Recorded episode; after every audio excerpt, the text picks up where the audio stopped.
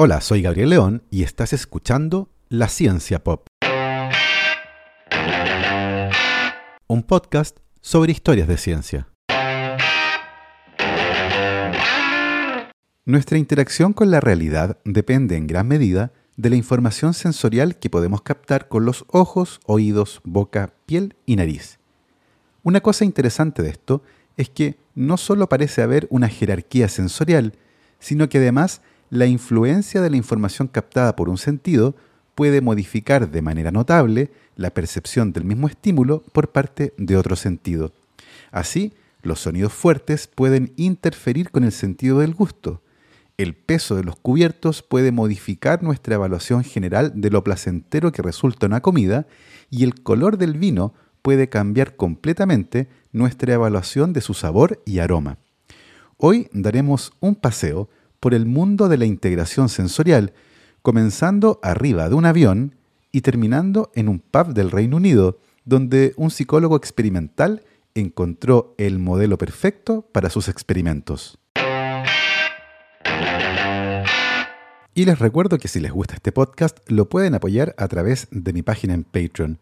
Para eso vayan a www.patreon.com slash la y se pueden inscribir para hacer un aporte mensual a este proyecto. Agradezco como siempre los aportes de Manuel Morales, Fernando Rode, la familia Helfman von de Sauer, Giuseppe Carufo, Nicolás Martínez, Felipe Mazanes, Nicolás Cabello, Sandra González, Sebastián Umaña, Diego Torres, Eugenio Grasset, Carolina Valle, Berurín Illeco, Cristóbal Moene, la familia Serpa Rebolledo, Juan Berlinger, Pablo y Milesita Villalobos, José Tanús, Ana María Alarcón, Rosario Calderón, Michael Cavalar, Adrián Cataldo, Matute Iconsu y Valentina Aguirre.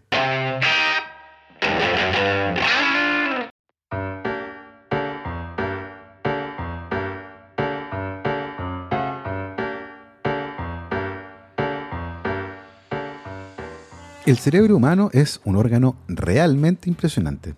No solo nos permite hacer todas las cosas que habitualmente asociamos al cerebro, como pensar o sentir, sino que también nos ayuda a navegar de manera fluida por el mundo.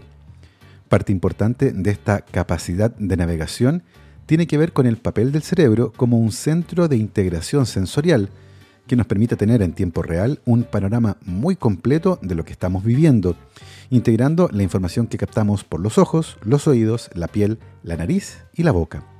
Para muchos, la idea del cerebro como una máquina muy potente resulta particularmente atractiva cuando se le suma un hecho adicional que parece haberse convertido en una promesa con respecto a nuestras capacidades humanas, el hecho de que solo usamos el 10% de nuestro cerebro. ¿Qué pasaría si aprovecháramos todo su potencial? Excuse me, sir. Yes. But what would happen if, for some reason, we ignore somebody unlocked 100% of the cerebral capacity? 100%? Yes? I have no idea.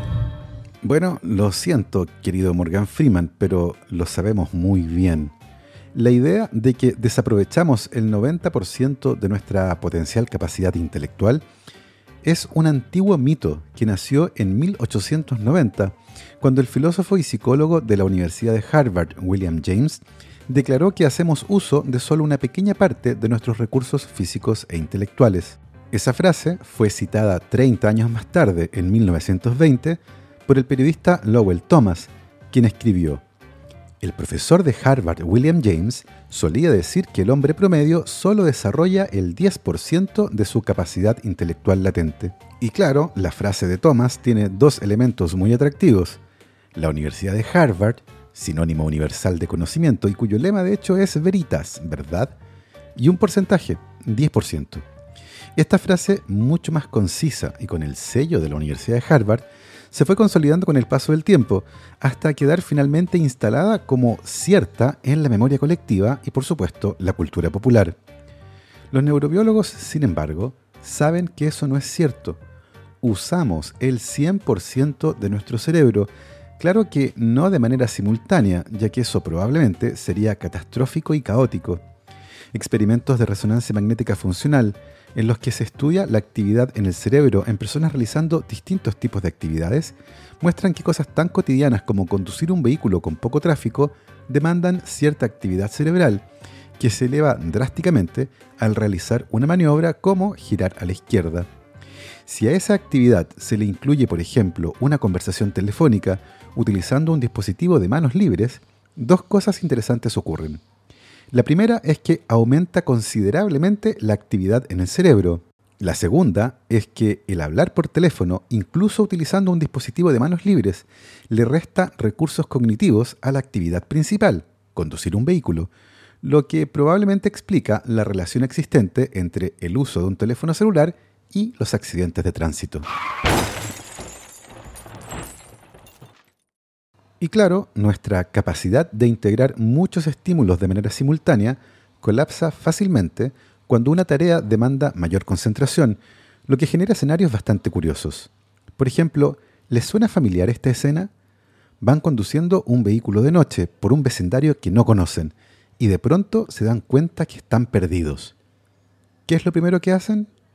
Le bajan el volumen a la radio y si van con más personas, les piden que guarden silencio si lo piensan, es una actitud extraña. ¿Por qué necesitamos silencio cuando nos queremos orientar?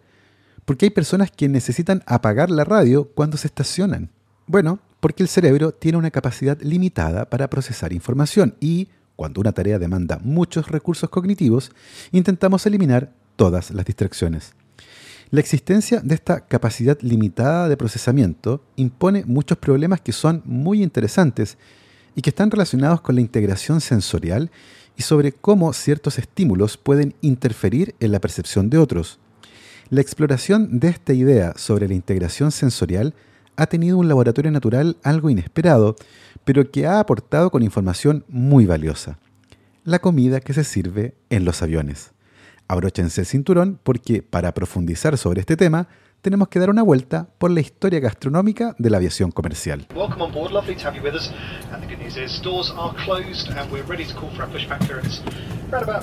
10 minutes ahead of our published departure time. A esta altura, todos nos hemos quejado de lo mala que es la comida en los aviones.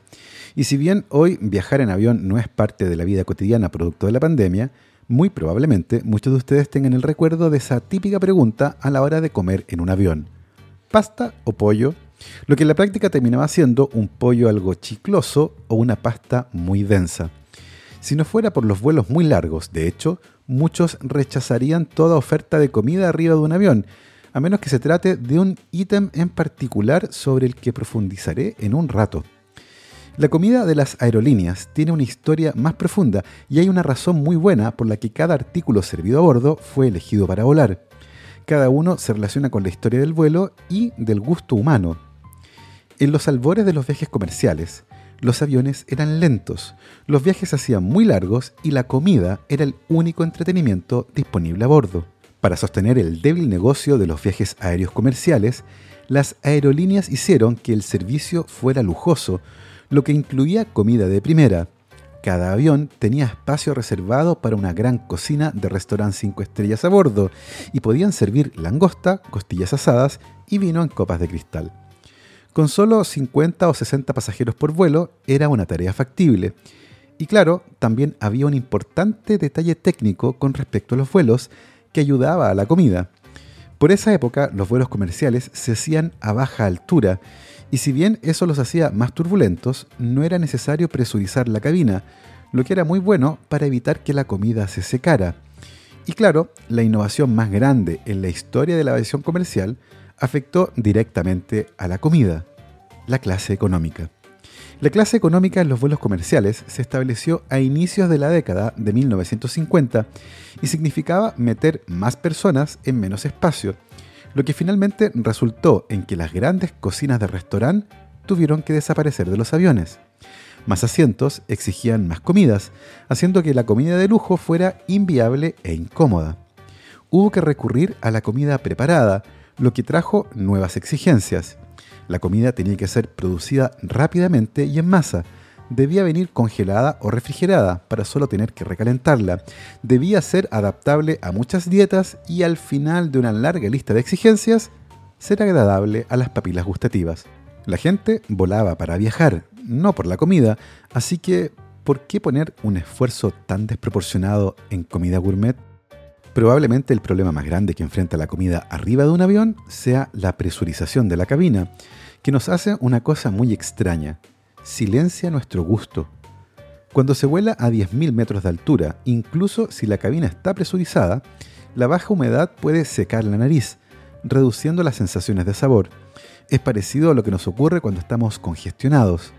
Si alguna vez se han preguntado por qué el pollo que se sirve en un avión está invariablemente cubierto de una salsa muy espesa, es para poder mantener la carne húmeda y blanda.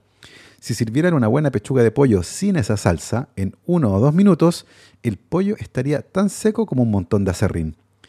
Pero dentro de toda esta pesadilla culinaria hay una notable excepción. Si alguna vez han bebido jugo de tomate o un Bloody Mary en un avión, pero usualmente no en otra parte, eso es debido a una extraña anomalía vinculada a las condiciones de vuelo y a un sabor en particular, el umami. En 1907, en la Universidad Imperial de Tokio, en Japón, el químico Kikunae Ikeda estaba comiendo con su familia cuando de pronto se detuvo. Ese día, por alguna razón, la sopa que usualmente tomaba estaba más deliciosa de lo habitual.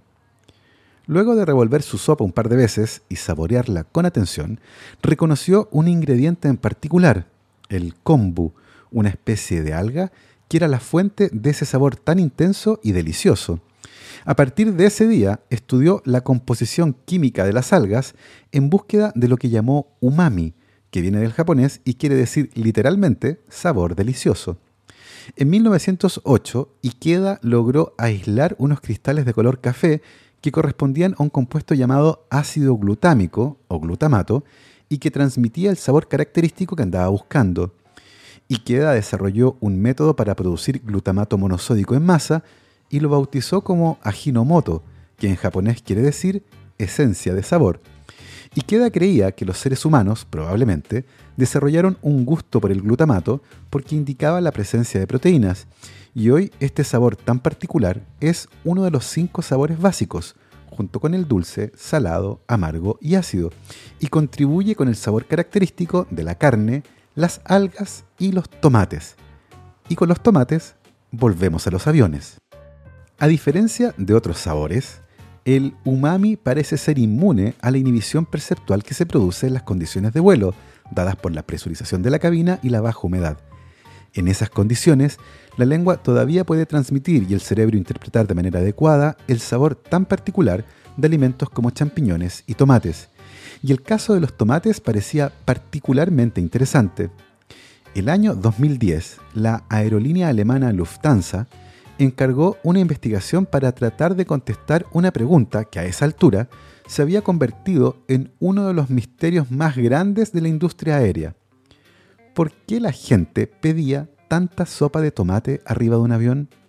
Para Lufthansa este misterio era de una magnitud gigantesca, teniendo en cuenta que cada año servían 250.000 litros de jugo de tomate, casi la misma cantidad que servían de cerveza. Para una línea aérea alemana, servir casi tanta sopa de tomate como cerveza resultaba un misterio que bien valía la pena resolver. La investigación realizada en un simulador de un Airbus A320, usando las mismas condiciones que se encuentran en un vuelo comercial, reveló que efectivamente las personas disfrutaban más el sabor del jugo de tomate en las condiciones de vuelo que en tierra. Aparentemente la baja presión y humedad estaba interfiriendo con la percepción de los sabores, pero había otro factor que contaba una historia levemente diferente, el ruido de la cabina. Por alguna razón, el ruido blanco producido por los motores del avión también interfería con la percepción del sabor. El año 2011, científicos de Holanda y el Reino Unido demostraron que el ruido de fondo al comer afectaba la percepción de los sabores, apagando de manera notable la percepción del dulce y salado, casi sin afectar al umami. A bordo de un avión, el ruido blanco producido por los motores oscila entre los 80 y 85 decibeles, dependiendo de la posición del asiento con respecto a la ubicación de los motores. Esta no era la única pieza de evidencia y apuntaba a un hecho muy interesante y hasta ese momento relativamente poco estudiado, la interacción que existe entre las diferentes modalidades sensoriales. Uno de los fenómenos más estudiados es uno conocido como efecto McGurk, que demuestra la interacción entre la percepción visual y auditiva. Este efecto ocurre cuando la componente auditiva de un estímulo es vinculada con la componente visual de otro sonido.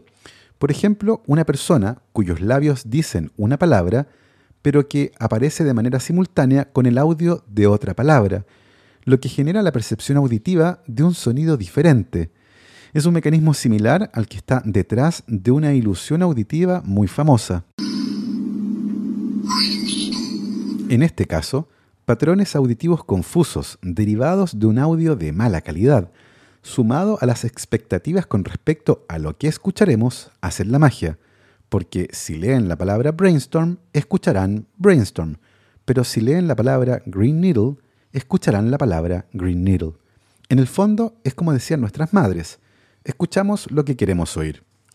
La interacción entre los diferentes sentidos y cómo afectan nuestra percepción y comportamiento se ha convertido en un área de estudio muy interesante. ¿Qué pensarían si les digo que el peso de los cubiertos o el color de los platos pueden afectar cómo perciben el sabor de una comida o incluso cuánto comen? ¿Puede un vino blanco teñido como vino tinto engañar a un panel de expertos? A la vuelta de esta pausa les contaré más sobre estos curiosos fenómenos y la historia de cómo un psicólogo experimental modificó el sabor de una papa frita manipulando el sonido que hacía al morderla. La ciencia pop cuenta con el auspicio de Biotecom, empresa chilena especialista en biología molecular. Este mes están promocionando un nuevo sistema de síntesis de partidores y sondas para QPCR llamado Kilobaser, esenciales en el diagnóstico rápido de variantes de SARS-CoV-2, por ejemplo. Kilobaser es un sistema personal y de sobremesa que permitirá a los laboratorios tener sus sondas y primers en solo dos horas, evitando las largas esperas cuando se encargan al exterior y protegiendo la información de las secuencias. Puedes obtener más información en www.biotecom.cl o al mail andres.araya.biotecom.cl. Síguelos además en redes sociales. En Instagram y Facebook los encuentras como arroba biotecom-spa.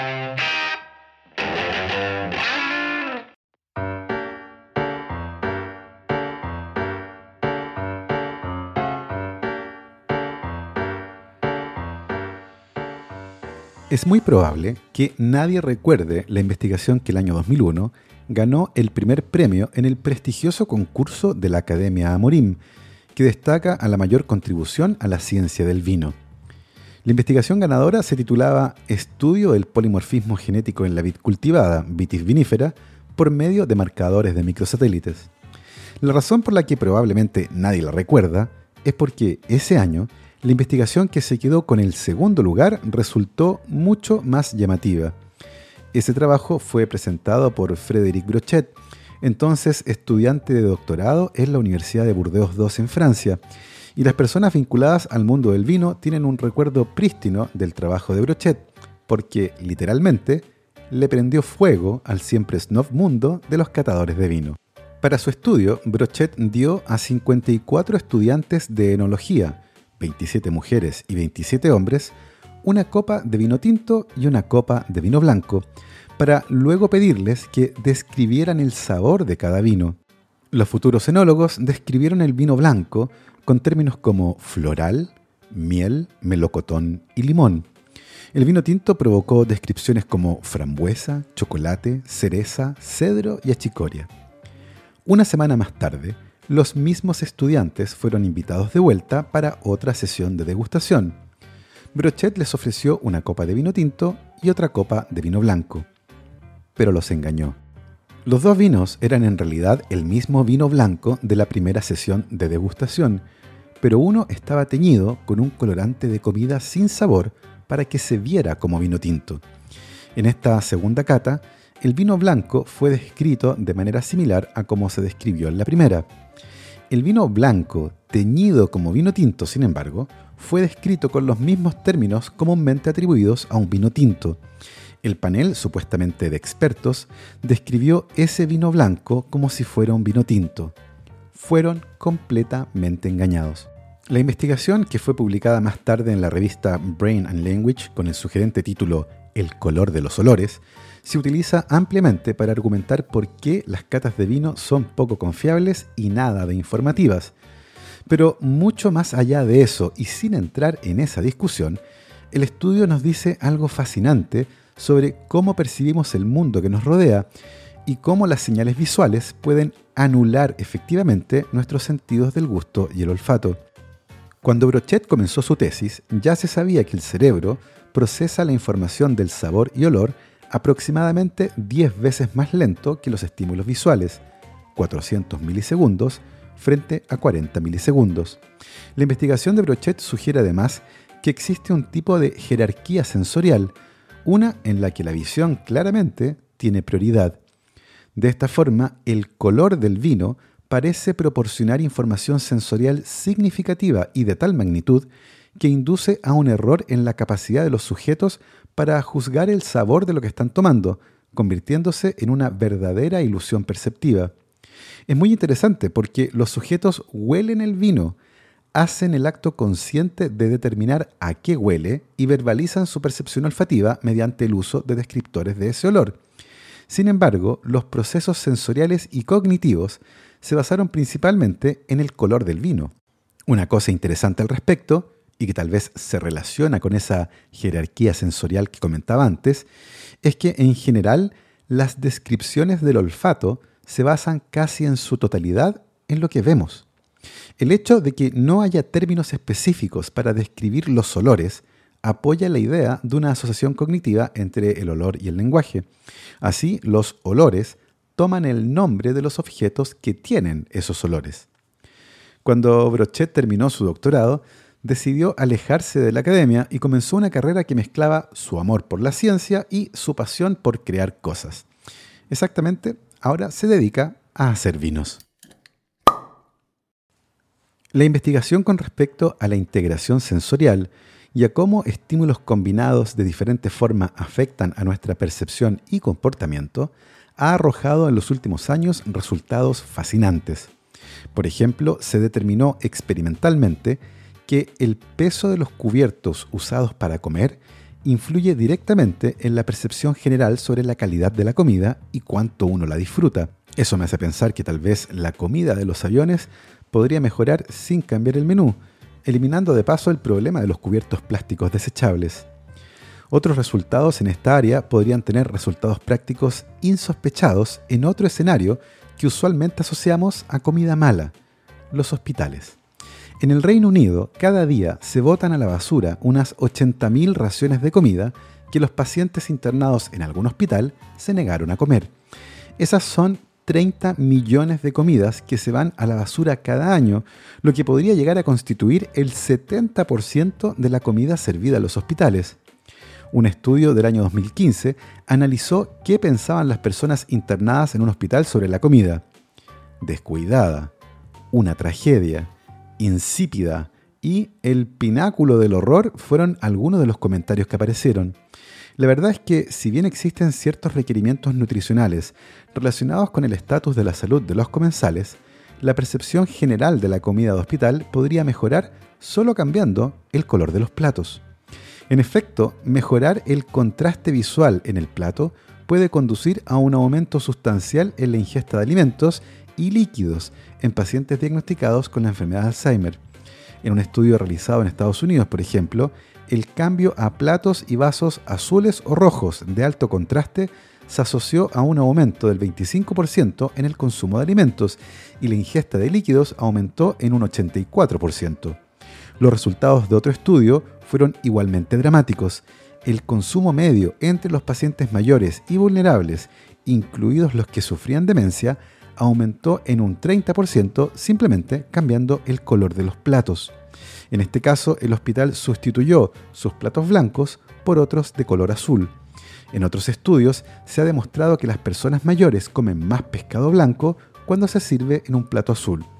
Más allá del color, lo que parece más relevante es el fuerte contraste entre la comida y el plato.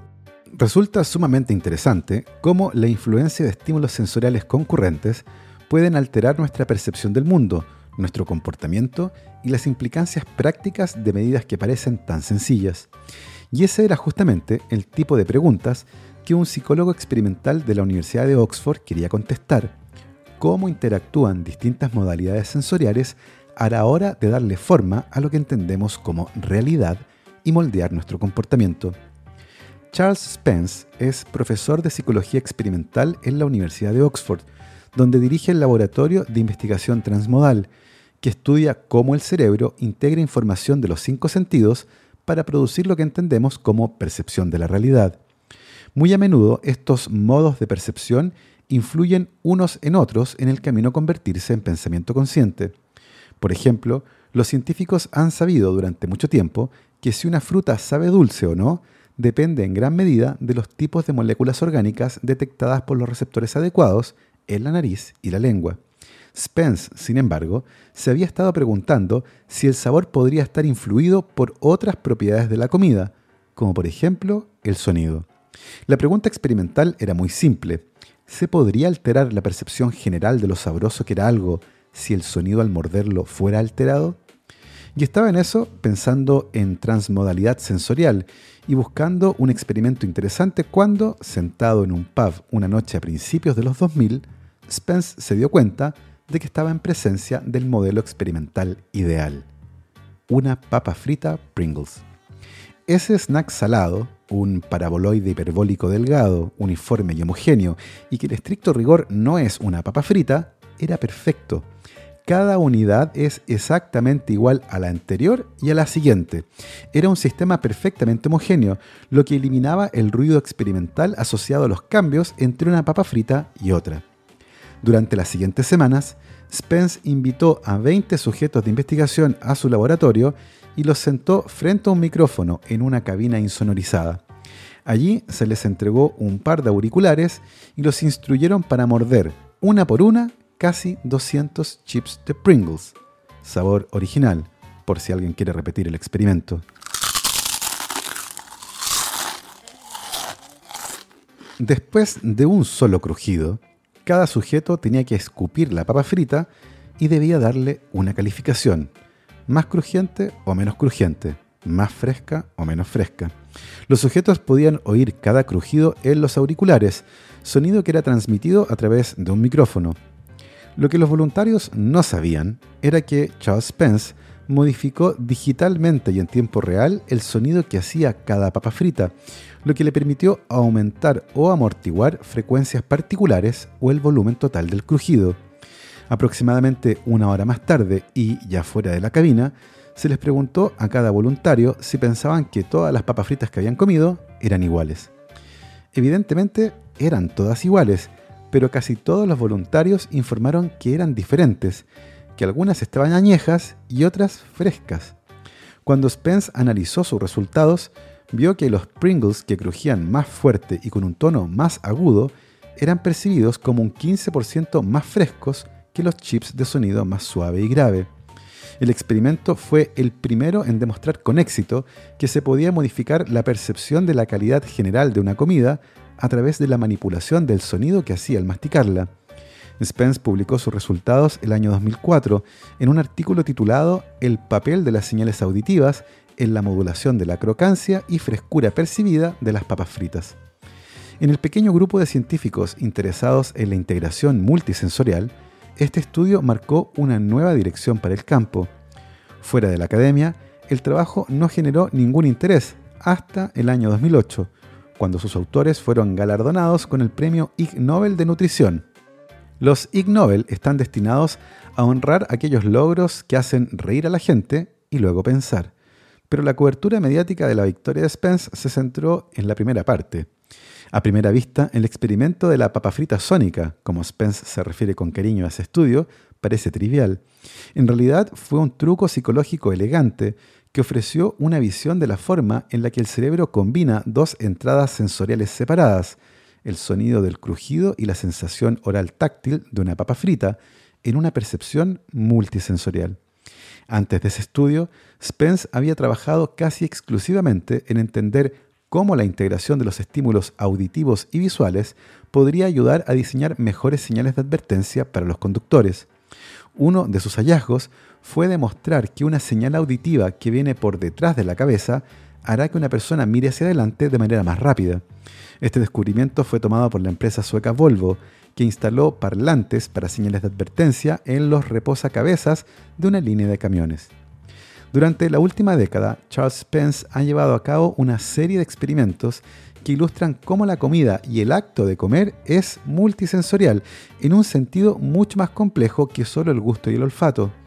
En el camino, Spence ha descubierto que un mousse de fresa sabe un 10% más dulce cuando se sirve desde un recipiente blanco en lugar de uno negro, que el café sabe casi el doble de intenso cuando se bebe de una taza blanca en lugar de una de vidrio transparente, que añadirle peso al envase plástico de un yogurt hace que el yogurt sea evaluado como un 25% más llenador que la misma cantidad servida en un envase más liviano, que un postre agridulce sabe un 10% más amargo si se come mientras se escucha música de tono bajo y que los compradores colombianos y británicos están dos veces más dispuestos a elegir un jugo cuya etiqueta muestra una línea cóncava, similar a una sonrisa, en lugar de una convexa, similar a un ceño fruncido. Todos estos antecedentes, no puede resultar extraño que Charles Pence haya sido contratado como asesor para varias marcas muy importantes, las que no nombraremos porque no auspicen este podcast.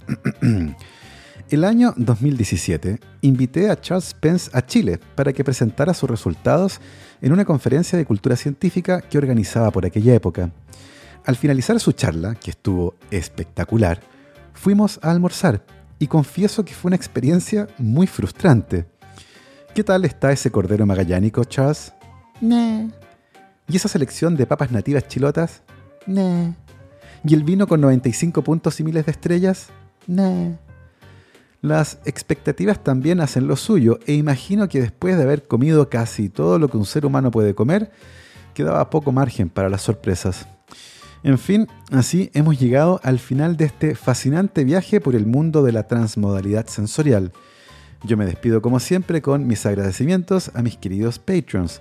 Sebastián Toledo, Alberto Montt y Laura, Claudia D'Alenson, Diego Molina, Macarena Vergara, Pedro Maldonado, Hernán y Lucas Castillo, Chuchurex, Sandra Galás, Ana Lucía Luna, Cristian Subiabre, Romina Mationi, Simón Castillo Riedemann, Diego Socias, Luciano Cisterna, Ricardo Yáñez, Fernando Montenegro, Matías Van der Straten, Francisco Soto, la familia Flores Noguer, Leonor Echeverría, Sergio Espinosa y Rafaela Hidalgo.